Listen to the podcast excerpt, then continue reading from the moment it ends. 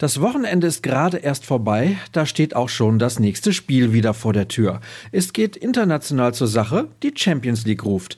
Aber zunächst mal schauen wir noch ein wenig zurück und beschäftigen uns mit der wohl kuriosesten Szene der bisherigen Saison ein bisschen ausführlicher hier bei BVB Kompakt. Mein Name ist Sascha Staat und ich freue mich, dass ihr reinhört. Den Auftakt machen ein paar Zahlen zum Sieg gegen Mainz, der zumindest für einen Tag die Tabellenführung brachte, ehe die Bayern über Leverkusen hinwegfegten. Im Fokus stand nach der Partie mal wieder Erling Haaland. Einen Treffer benötigt er noch, dann kommt der Norweger bereits auf 50 Tore in der Bundesliga.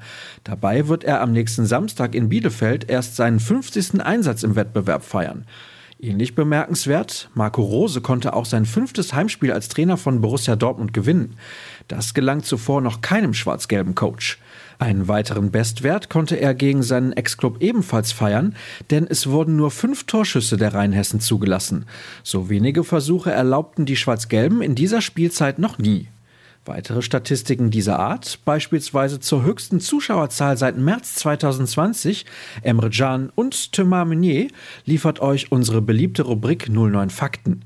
Die findet ihr auf unserer Internetseite. Ebenfalls dort im Angebot ein Video zum Spielersatztraining von gestern. Florian Gröger hatte sich auf den Weg nach Brakel gemacht und dort seine Kamera aufgestellt. Kommen wir zur schon eingangs erwähnten Kuriosität, dem Flitzer und Trikotjäger vom Samstag. Der fand bekanntermaßen völlig unbemerkt den Weg von der Nordtribüne über das ganze Spielfeld bis hin zu Erling Haaland. Dabei hatte er es auf einen ganz anderen Akteur abgesehen.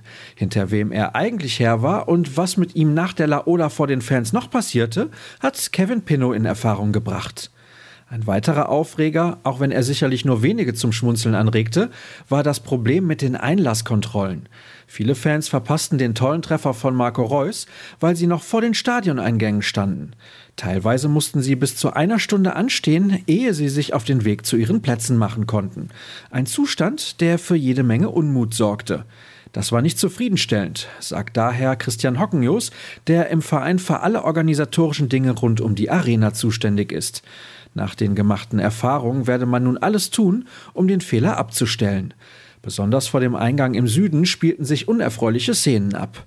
Sascha Klaverkamp ist in seinem Artikel der Sache mal genauer auf den Grund gegangen. Weiter geht's mit dem Ausblick, denn es bleibt keine Zeit zum Durchatmen. Der nächste Kick wartet schließlich schon morgen, wenn die Borussia in Amsterdam auf Ajax trifft. Vorab wird natürlich über das Duell mit den Niederländern gesprochen. Für 13 Uhr wurde zur Pressekonferenz eingeladen.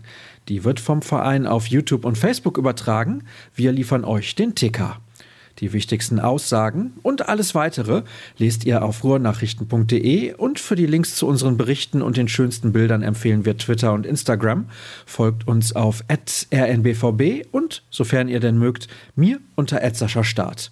Euch einen angenehmen Start in die neue Woche. Morgen früh sind wir wieder auf Sendung. Bis dahin.